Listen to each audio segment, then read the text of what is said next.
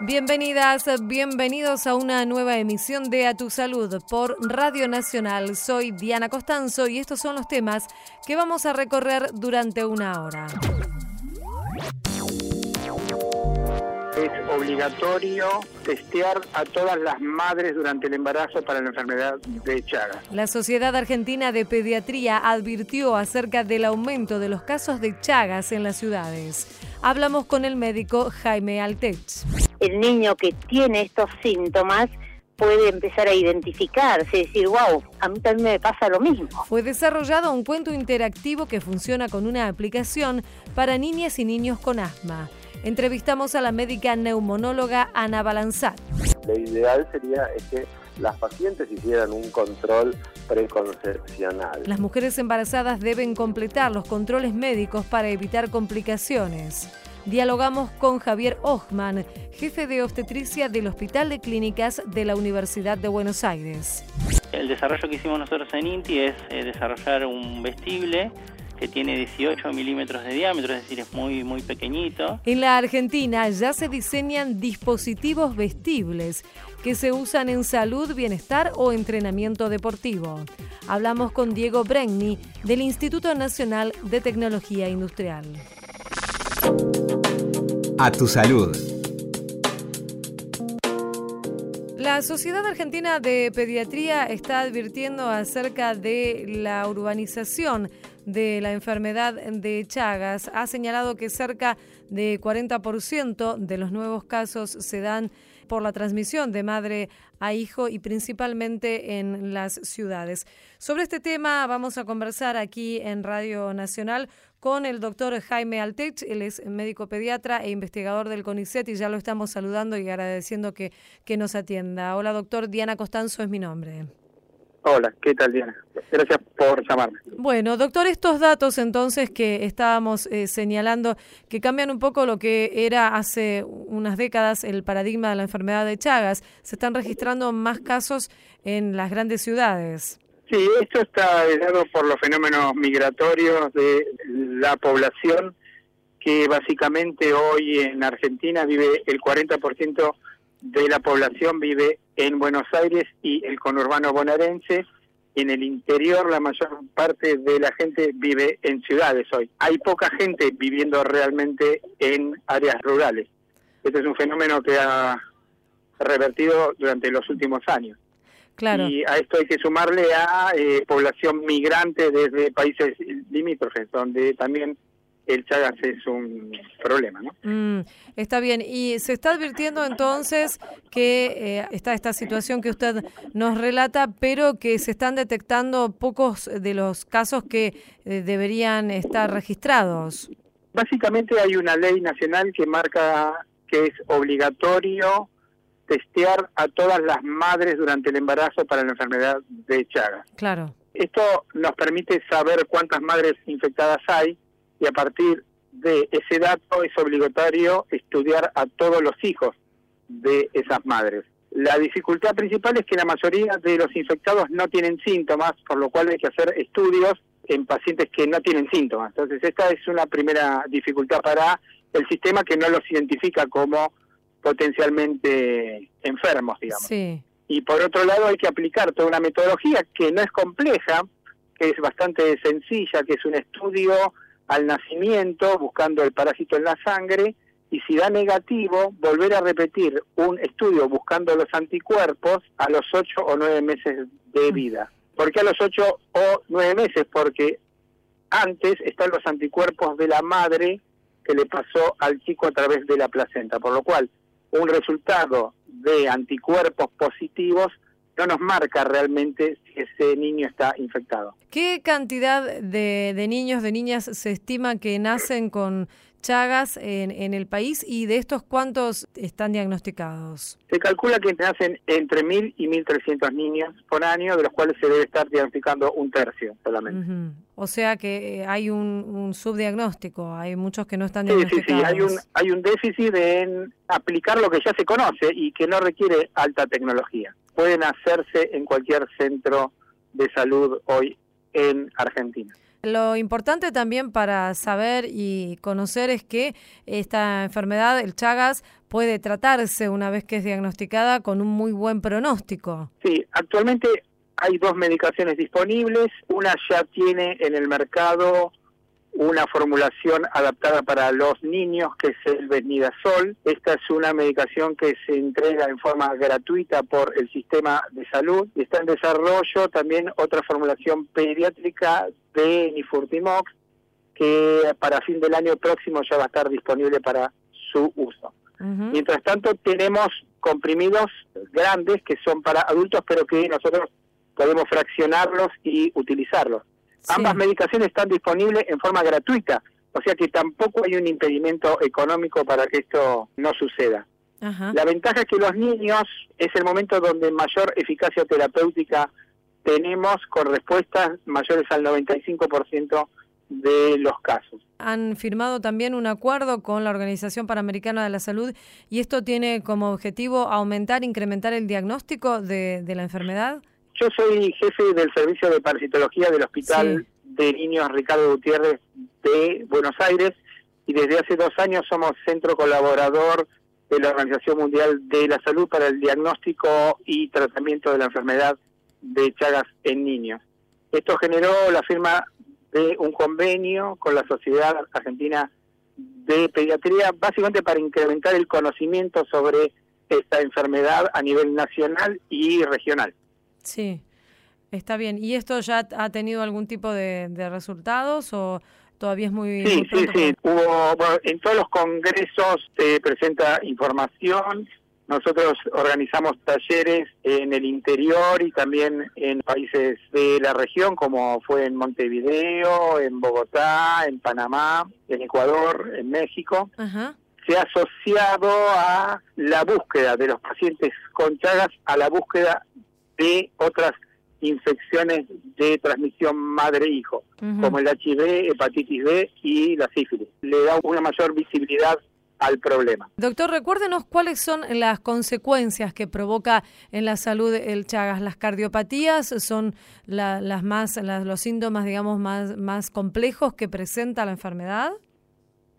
Sí, digamos, eh, se calcula que un 30 a 40% de los sujetos que no reciben tratamiento cuando son niños evolucionan hacia la secuela, que es alteraciones en el ritmo cardíaco. Esto lleva a insuficiencia cardíaca y a la muerte en muchos casos. Por otro lado, también puede provocar trastornos gastrointestinales por disfunciones en la movilidad del intestino y esto genera megavísceras, o sea, crecen las vísceras porque no funcionan bien.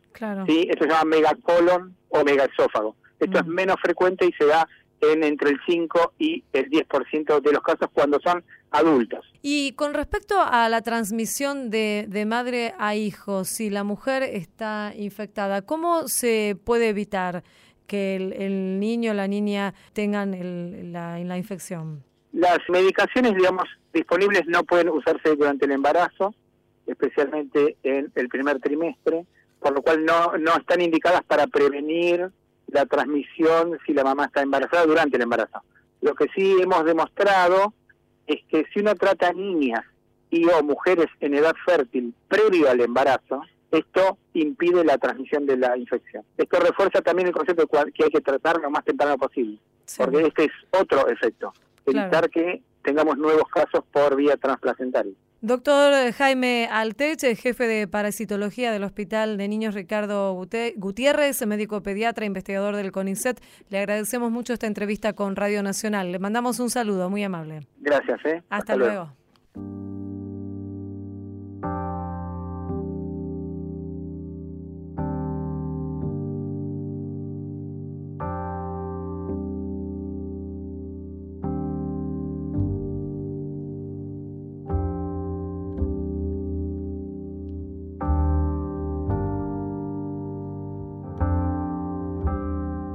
A tu salud. Por la radio de todos. Si no canto lo que siento, me voy a morir por dentro. He de gritarle a los vientos hasta reventar, aunque solo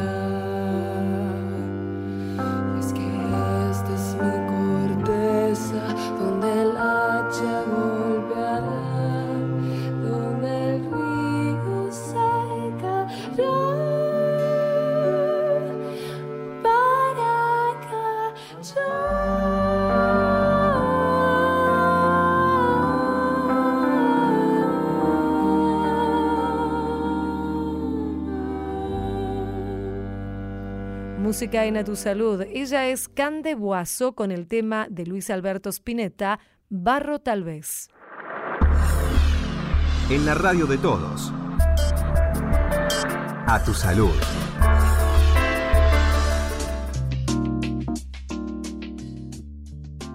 Busca a Guille es un cuento interactivo para niños y niñas con asma y esto puede utilizarse a través de una aplicación digital. También pueden usarla sus familiares, se van siguiendo capítulos que les permite identificarse y divertirse también con situaciones que se presentan frecuentemente a los chicos que tienen esta enfermedad. Vamos a conversar aquí en Radio Nacional con la doctora Ana Balanzat. Ella es médica neumonóloga y ya la estamos saludando. Hola Ana, muchas gracias por atendernos. Bueno, gracias a ustedes. Bueno, vamos a decir que es profesora titular de pediatría de la Facultad de Medicina de la Universidad de Buenos Aires. ¿Es así, doctora? Así es, así Bueno, es. bueno, Ana, queríamos que nos cuente un poco acerca de esta aplicación y aprovechar también para conversar acerca de, de esta enfermedad del asma que está siendo cada vez más frecuente en los más pequeños. ¿Cómo surgió esta aplicación y cuáles son los beneficios que puede tener para los más chiquitos? Bueno, esta aplicación tiene como beneficios no solamente para los niños, sino los niños y los familiares. Tienen la posibilidad, mediante un juego interactivo, de identificarse con un personaje Guille que tiene asma. Entonces este chico en algunos momentos tiene dificultad para correr, no puede hacer sus actividades igual que los otros chicos, se le cierra el pecho, en algún momento termina hasta necesitando un tratamiento en un hospital.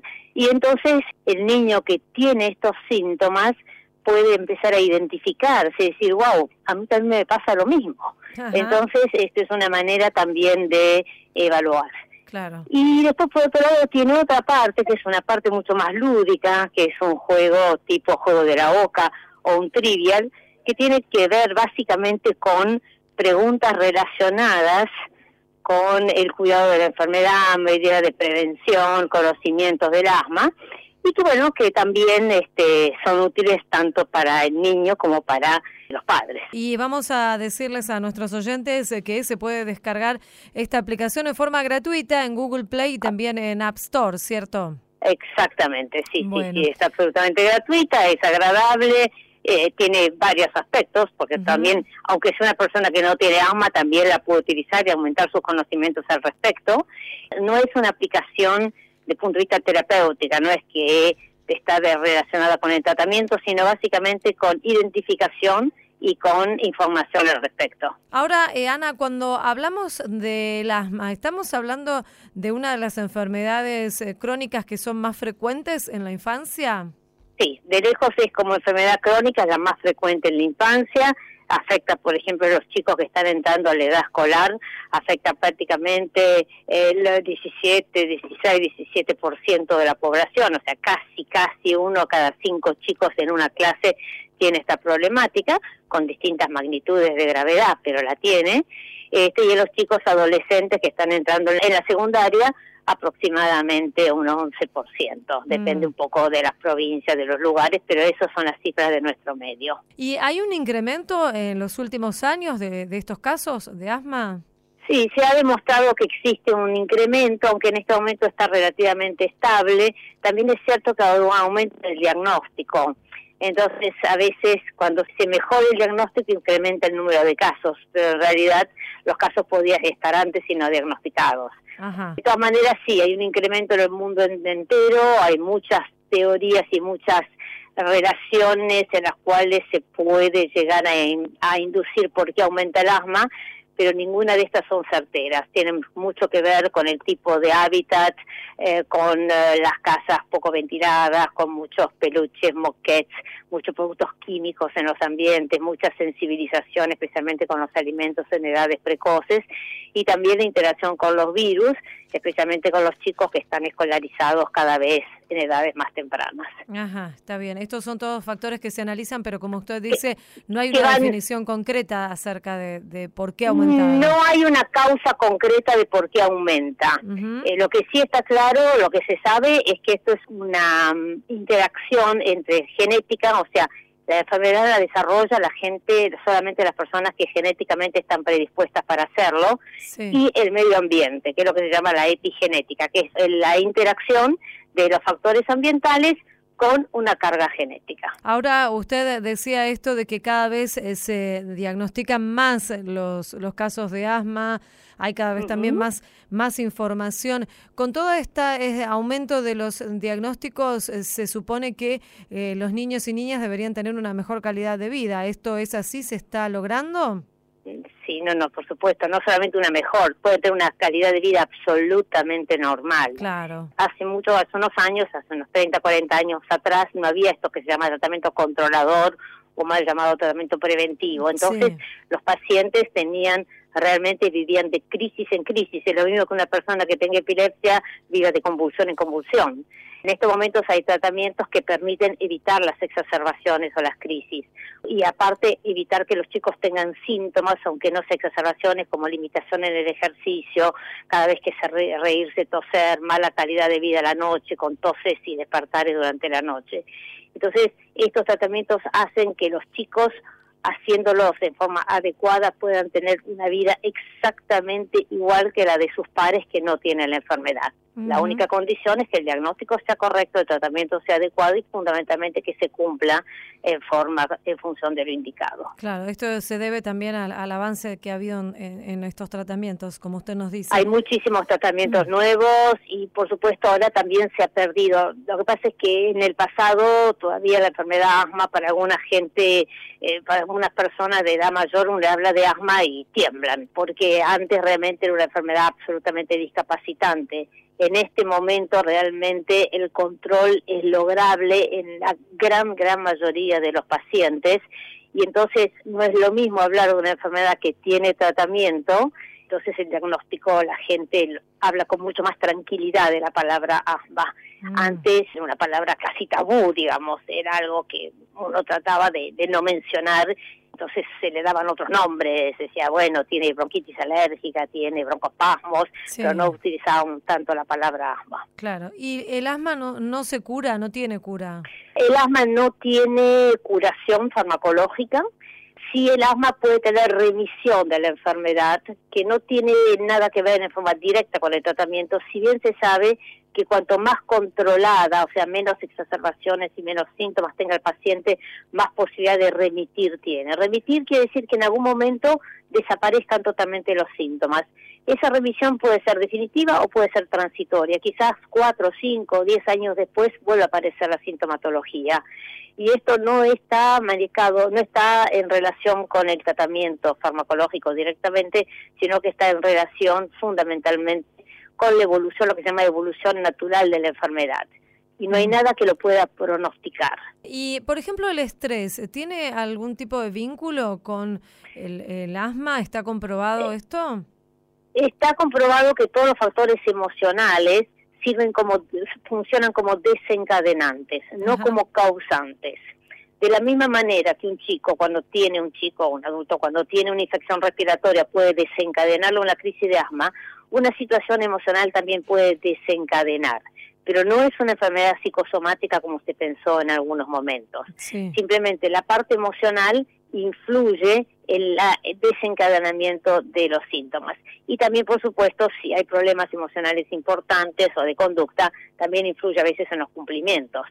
Pero no es una enfermedad que sea causada por estrés puede ser empeorada, digamos, este, por la, parte emocional. Y por el contrario, digamos, ¿causa también efectos emocionales tener asma? O sea, ¿tiene, ¿puede tener algún tipo de consecuencia psicológica o emocional para los chicos? Mire, como toda enfermedad crónica, o sea, toda enfermedad crónica que requiere un tratamiento farmacológico crónico y diario, tiene cierto impacto a nivel familiar pero una vez que uno lo asume y toma conciencia, clara conciencia de los beneficios, o sea, el paciente tenía mucha sintomatología, empieza un tratamiento, mejora espectacularmente, a partir de ese momento lo toma el tratamiento como algo natural. De la misma manera que una persona que tenía trastorno de vista se pone anteojos y los considera como normales y necesarios, acá pasa exactamente lo mismo. Entonces, el tema está básicamente en aceptar ese diagnóstico, aceptar que los tratamientos son buenos y seguros y que aseguran realmente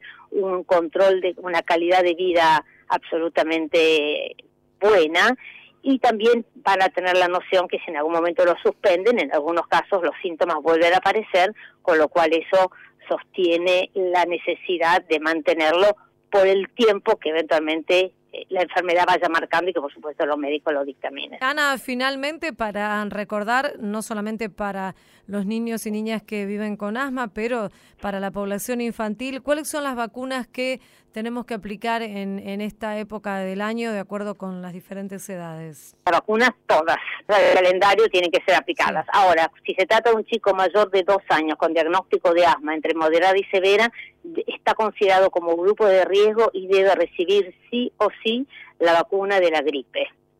La vacuna la, la vacuna de la gripe todos los años Sí. La vacuna del neumococo en este momento ya está en el plan de calendario nacional y en algunos casos puede ser que esté indicada dar la vacuna del neumococo, la 23 polivalente, pero eso es puntual. La que sí tienen que recibir en forma sistemática y todos los años es la vacuna de la gripe. No olvidar esto porque es, es importante, no, tienen más Sí. riesgos de contraer, digamos, de tener complicaciones con la gripe. Y después el otro punto de prevención más importante, antes hablamos muchísimo de mantener la casa libre de polvillo Sí. y los peluches, etcétera. En este momento lo que más se prioriza es que los chicos vivan en ambientes absolutamente libres de humo de tabaco. Qué importante esto que, que lo recuerde, Ana, porque muchas veces creo que antes, al menos cuando, cuando yo era chica, no se tenía conciencia No, acerca no, y se sabe que eso, el humo de tabaco en los chicos con asma no solamente empeora la enfermedad, incrementa el número de crisis, incrementa la severidad y también hace que los chicos que están expuestos al humo de tabaco tengan menor respuesta a los tratamientos habituales que utilizamos para controlarlos. Muy bien. Doctora, queremos agradecerle, doctora Ana. Balanzat, médica neumonóloga, por esta charla con Radio Nacional. Ha sido muy amable, le mandamos un saludo. Gracias. Bueno, muchísimas gracias y muchos saludos y muchas gracias por convocar. Hasta luego. Hasta luego. A tu salud, por la radio de todos. Los hospitales porteños deberán suministrar gratuitamente ácido fólico a las mujeres embarazadas. La legislatura de la ciudad de Buenos Aires aprobó por unanimidad una iniciativa que prevé que el Servicio de Salud Público le entregue de manera gratuita a las embarazadas ácido fólico o la medicación que a futuro lo reemplace. El objetivo es prevenir la espina bífida, una malformación congénita que no tiene cura y provoca severas consecuencias motrices y de otras características, además de hidrocefalia. La medida beneficiará a más de 80.000 embarazadas y surgió de la unión de cuatro proyectos de distintos bloques. De esta manera, la provisión gratuita será obligatoria cuando se trate de mujeres en edad de procrear que asistan a consultas y en embarazadas o presuntas embarazadas hasta las 14 semanas. Si bien una gran mayoría de las mujeres transcurre sin inconvenientes su embarazo, algunas de ellas pueden presentar algún tipo de afección que complique lo que es el proceso de gestación. Y sobre este tema vamos a conversar aquí en Radio Nacional con el doctor Javier Ochman, él es el jefe de la división obstetricia del Hospital de Clínicas y ya lo estamos saludando aquí en Radio Nacional. Hola doctor, Diana Costanzo es mi nombre, muchas gracias por atendernos. Hola Diana, ¿qué tal? ¿Cómo andás? Bueno, el embarazo suele ser uno de los momentos más felices de, de, las mujeres y las condiciones son, son las adecuadas, son las indicadas y el contexto, por supuesto, ayuda, pero pueden presentarse, como decíamos en la introducción, algún tipo de, de enfermedades, de afecciones a los que hay que estar atentos. Así es, así es. Eh, el embarazo suele ser un, un evento este, generalmente feliz, y, pero sí amerita un control médico sobre toda la gestación y estar atentos a los posibles diagnósticos de aquellas afecciones que pueden complicarlo. Sí, mm. En general podemos hablar de distintos problemas médicos que pueden afectar el embarazo. Seguro. Doctor, lo ideal es, antes de planificar un embarazo, que la mujer se haga estudios médicos de rutina. ¿Cuáles son los indicados? En general, sí, nosotros lo que tenemos que ver es que lo ideal sería es que las pacientes hicieran un control preconcepcional. Si la paciente no presenta ninguna patología, este control preconcepcional estaría en la espera de un control médico clínico. Si en general uno lo que estaría buscando es que la paciente que no tiene patología de cara a enfrentar un embarazo, lo haga en parámetros que sean, por ejemplo, un peso acorde, que tenga una glucemia normal, que tenga registros de presión que sean normales, que no tenga enfermedad tiroidea, lo que se conoce como un control clínico habitual y desde la parte ginecológica, que tenga PAP y colposcopía, en, si es el caso, mamografía o examen mamario, un control general normal para la paciente de bajo riesgo. Sería mm. lo que uno esperaría de cara a enfrentar un embarazo. Distinto es el tema cuando estamos hablando de una paciente que ya tenga una patología diagnosticada. Por ejemplo, hoy en general estamos viendo que quizás en pacientes jóvenes hay mayor incidencia de hipertensión, de diabetes en pacientes jóvenes, pero también tenemos patologías mucho más habituales como quizás el asma,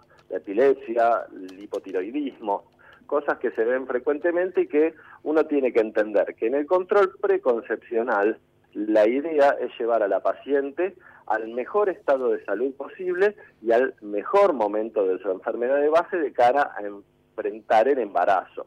Uno mm. tiene que entender que cuando hay una patología previa al embarazo, toda mujer necesita hacer un control preconcepcional y entender que existen dos cuestiones. Acá el obstetra se maneja, es el único médico que atiende dos pacientes al mismo tiempo, mm. la madre y el feto. Entonces uno tiene que entender cuando hay una patología previa qué es la opción de cómo afecta la patología previa de la paciente al curso del embarazo y por el otro lado cómo puede afectar el curso y el desarrollo del embarazo a la enfermedad previa que tiene la paciente. Como regla general, uno podría entender que la mayoría de las pacientes con algún tipo de enfermedad crónica que se van a embarazar tienen que entender que esa enfermedad puede afectar su embarazo. Pero por el otro lado, no siempre el embarazo tiene un peso significativo sobre la enfermedad de base. Hay enfermedades de base que permanecen estables, otras pueden empeorar durante el embarazo, incluso algunas pueden llegar a mejorar durante el embarazo. Todas estas alternativas se plantean dentro de lo que es el control preconcepcional. ¿Qué pasa con eh, los casos en los que en la mujer se detecta la presencia del virus VIH? En los casos de pacientes con VIH, generalmente frente a un embarazo que desde ya no está contraindicado, pero lo que tenemos que tener en cuenta es que para enfrentar un embarazo lo ideal sería que el tratamiento esté instaurado con una carga viral que sea indetectable en la medida de lo posible y un nivel de CD4 elevado.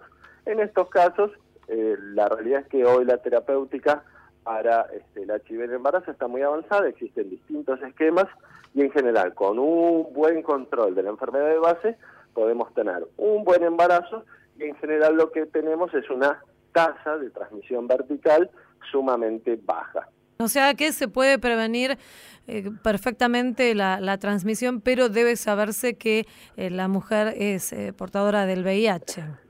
Exactamente, se puede prevenir perfectamente, pero acá lo fundamental es que la mujer ingrese o inicie su embarazo con la enfermedad controlada. eso, eso es fundamental. Después, durante el embarazo, uno puede ir modificando ciertas circunstancias y puede ir manejándolo, pero es fundamental que planifique su embarazo y que inicie su embarazo con la enfermedad controlada, con la medicación instaurada y, en general con estos parámetros nos podemos manejar bastante bien y prevenir la, la, transmisión al hijo, que sería lo más importante acá. Sí, doctor, otra de las, eh, las pruebas de rutina que se realizan es para detectar si la mujer embarazada eh, tiene chagas, ¿cierto? En general estamos viendo cada vez más mujeres chagásicas en general, población general, estamos teniendo estamos teniendo un aumento, no se di hace unos cuantos años. En general nosotros lo que hacemos durante el embarazo es primero evaluar la situación epidemiológica de la paciente, de qué parte del país viene, con quién vive, en qué condiciones vive, y respecto a esto veremos si existe algún seguimiento específico o estudios específicos y si no, de rutina se le hace a todas las embarazadas un estudio para la detección de Chagas. En principio, mm. si no existen mayores factores de riesgo, se haría en el primer trimestre y dependiendo de las condiciones epidemiológicas, se puede volver a repetir en el segundo y en el tercero. Pero puede prevenirse la, la transmisión al, al bebé. Eh, sí, o sea, general. Uno tiene que entender que de las mayorías de las infecciones que puede padecer una, una embarazada, uno puede hacer algún tipo de prevención. La idea es que siempre la paciente podamos atenderla a tiempo. Esto tiene que ver con lo que es el control prenatal en sí. La idea es que cuanto más precoz sea el inicio del control prenatal, es decir, el control del embarazo, debe iniciarse lo antes posible. Cuanto más temprano se haga, más son las herramientas que vamos a tener disponibles de cara a enfrentar la eventual patología que afecta a la paciente. Estamos hablando con el doctor Javier Hochman, quien es eh, jefe de la División de Obstetricia del Hospital de Clínicas. El doctor, una de las situaciones particulares que se dan, más allá de que no se trata de una enfermedad, de una patología como la que veníamos a lo que veníamos hablando anteriormente, es el embarazo adolescente que está creciendo y con mucha fuerza aquí en la Argentina. ¿Cuáles son, digamos, las indicaciones en particular que deben tomarse ante estas situaciones? Como vos bien dijiste, realmente es un tema de salud pública el embarazo adolescente. En Argentina se producen anualmente unos 110.000 nacimientos en mujeres de menos de 19 años. Esto significa que cada cinco minutos una mujer de menos de 19 años se transforma en madre y cada tres horas una niña de 15 años o menos se transforma en madre. Es una situación realmente muy llamativa el embarazo adolescente tiene que ser atendido por personal idóneo. Es decir, nosotros acá en el Hospital de Clínicas contamos dentro de nuestra división y en el hospital hay un servicio de adolescencia, pero puntualmente en nuestra división contamos con un personal que se maneja en forma interdisciplinaria, son médicos obstetras, son licenciadas obstétricas, asistentes sociales, que tienen un abordaje integral y mucho más sensible para la paciente embarazada adolescente, que presenta quizás una patología particular de su edad, tiene que ver, uno tiene que entender que quizás la embarazada adolescente en general realiza menos controles prenatales de lo indicado, o sea, esto tiene que ver mucho con la esfera de la adolescencia en sí, por ende son pacientes que tienen que tener un abordaje mucho más sensible, interdisciplinario, y que en general nosotros tenemos un equipo que lo maneja bastante bien y hace muchos años que vienen haciendo este trabajo. Mm. En general el embarazo adolescente se relaciona con mayores complicaciones, no porque el embarazo adolescente per se sea una complicación, sino con esta disminución, tiene que ver con esta disminución en la tasa de controles prenatales. Entonces en general podemos ver que hay más incidencia de chicos de bajo peso o partos que se realizan en forma prematura o mucha más incidencia de anemia ¿sí? Y todo esto tiene que ver quizás con que los controles necesarios no se hacen y no se puede hacer este, la prevención de estas cuestiones que uno hace durante un control prenatal habitual, una consulta obstétrica habitual. Claro, además debe tener que ver esto con que en realidad se trata en su mayoría, según las estadísticas que se difunden oficialmente, de embarazos que no han sido buscados. Bueno, justamente, esto es, la problemática adolescente es muy, pero muy amplia, tiene muchísimas aristas y en general asistimos a una buena cantidad de embarazos adolescentes que no son planificados.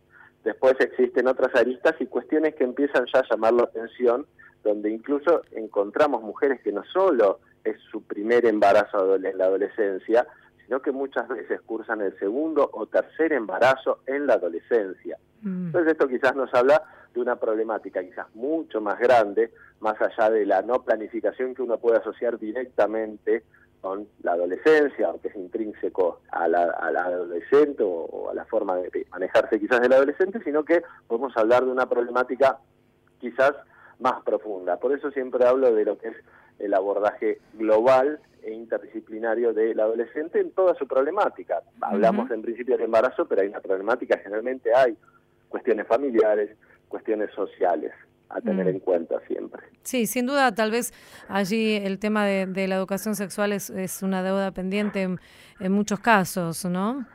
Fundamental, mm. fundamental. La educación sexual es como eh, estrategia y herramienta de, salud pública, es hoy por hoy el arma principal que tenemos desde, los estamentos de salud para asistir a nuestros jóvenes. Mm. Doctor, estos temas eh, van a tratarlos durante el Congreso Internacional de Medicina Interna que se va a realizar en el Hospital de Clínicas. No, sí, no va a ser en el Hospital de Clínicas, creo, que es en el nuevo centro de exposiciones, el que está al lado de la Universidad de Derecho, entre el 14 y el 17 de agosto, y vamos a tener una charla que ya agradezco a los organizadores del Congreso que siempre nos convocan para que los obstetras podamos hablar un poco y este año vamos a hablar sobre problemas médicos en el embarazo, vamos a hablar un poco de lo que hicimos antes, hipertensión, diabetes, infecciones urinarias y, cuestiones clínicas en general durante el embarazo, que creo que, va a ser interesante, ¿sí? siempre partiendo de esta, de esta base necesaria de lo que es el manejo interdisciplinario y encontrarnos con los clínicos en una situación donde ellos tengan quizás un poco más este, de nociones respecto a cuestiones del embarazo y que puedan ayudar y prevenir porque desde ya la asistencia primaria de la paciente la hacen los clínicos porque el verdadero control quizás de un embarazo se inicia antes de que la paciente se embarace. Eso es algo fundamental a tener en cuenta. Seguro. Queremos agradecerle, doctor Javier Ochman, jefe de la División de Obstetricia del Hospital de Clínicas, por su charla aquí en Radio Nacional. Le mandamos un saludo muy amable. Muchas gracias a vos. Hasta luego.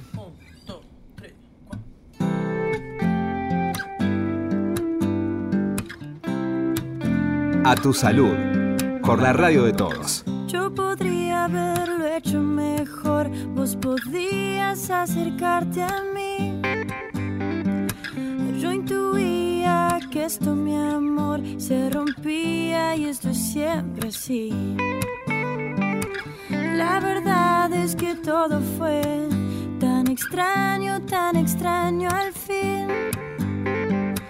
Yo buscaba el polvo de Dios, vos bebías para irte de aquí. Que pienso en vos, fue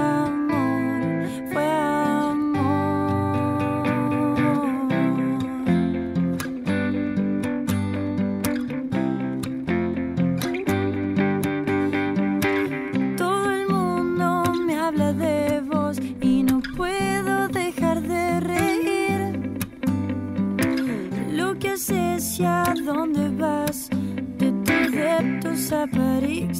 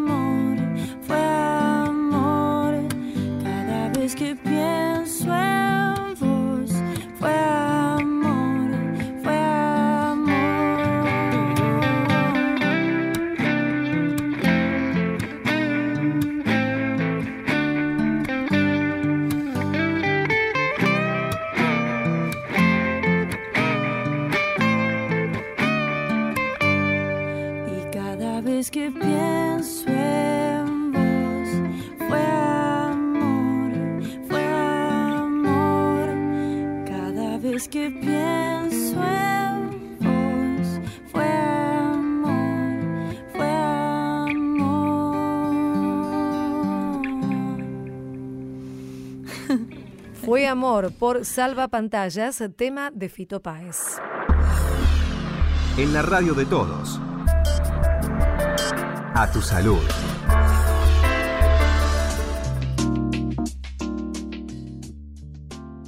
Relojes que miden el rendimiento físico de los deportistas, prendas infantiles que alertan, por ejemplo, sobre la temperatura de los bebés, guantes y calzados calefaccionados son algunos de los ejemplos de dispositivos electrónicos denominados wearables.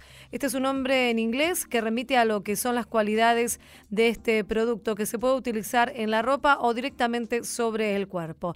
Especialistas del INTI y de una empresa nacional ya están trabajando en este tema y vamos a conversar aquí en Radio Nacional con Diego Brengui. Él es miembro del Centro de Micro y Nanotecnología del INTI. Ya lo estamos saludando. Hola Diego, muchas gracias por atendernos aquí en Radio Nacional.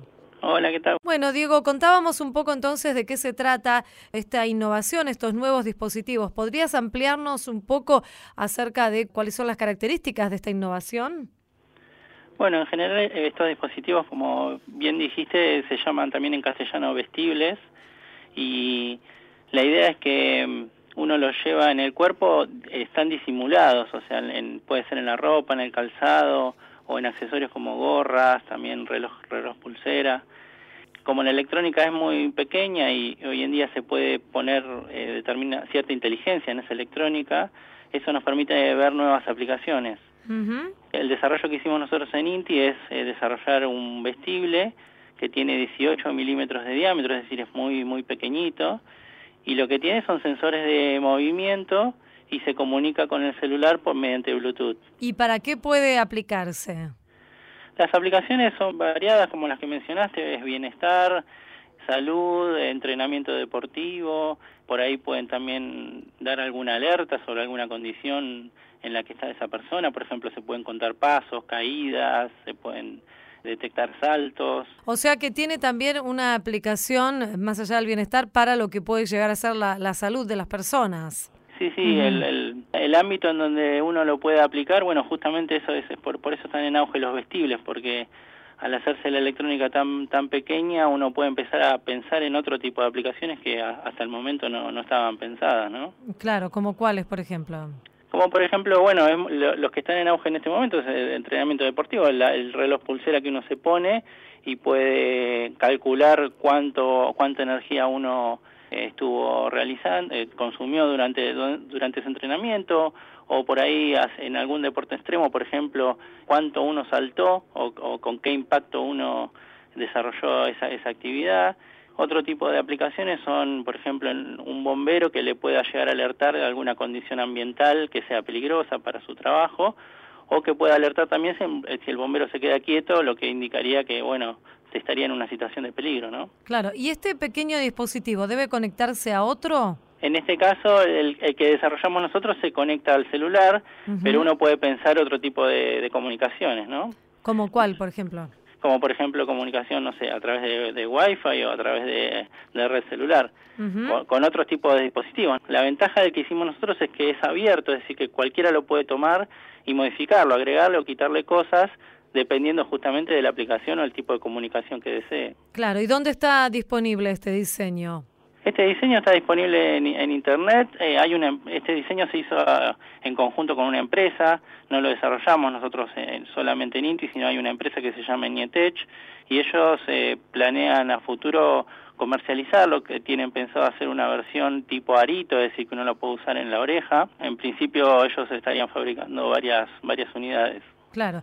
¿El rol del INTI acá cuál fue específicamente en este desarrollo en el que se asociaron con esta empresa nacional? El apoyo técnico en el, en el diseño del circuito, y en parte de gestión del proyecto y colaboración más que nada técnica y de diseño. ¿Y a futuro cómo, cómo continúan trabajando? ¿Cómo continuarán trabajando? Y a futuro estamos disponibles para continuar con el desarrollo. Digamos que de esta plataforma se pueden derivar varios productos, no es un solo producto. Participaremos en el desarrollo a medida que nos vayan solicitando. Por ejemplo, en el caso que decíamos, eh, que mencionábamos uno de los ejemplos para tomarle la temperatura a los bebés o determinar si se mueve demasiado cuando está durmiendo, en este caso, ¿hay algún tipo de dispositivos que son más seguros para instalárselos a, los niños pequeños? Bueno, este dispositivo que vos mencionás es un dispositivo comercial que hoy en día ya existe, inclusive ya hay productos nacionales de esas características. La idea eh, de los, cuando uno habla de vestibles nunca es reemplazar un aparato médico, ¿sí? lo que es medicina es un ámbito separado, los vestibles más, más que nada apuntan por ahí a alertar o a, bueno, prender una, una luz así de alerta para que uno después capaz que tengo que ir y, ver en qué situación está mi hijo o, o, que uno le alerte para que vaya y le tome la temperatura con un, con un termómetro, ¿no? Claro, solamente, digamos, dan la voz de, de alarma o de alerta, pero no reemplazan. Otro uso muy común es que es detectar eh, calidad de sueño.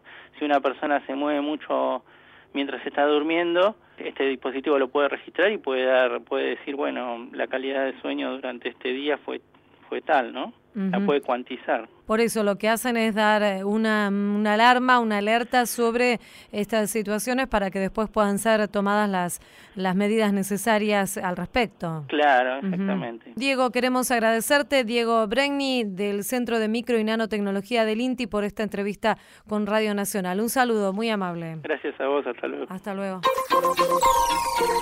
Seguimos en A Tu Salud.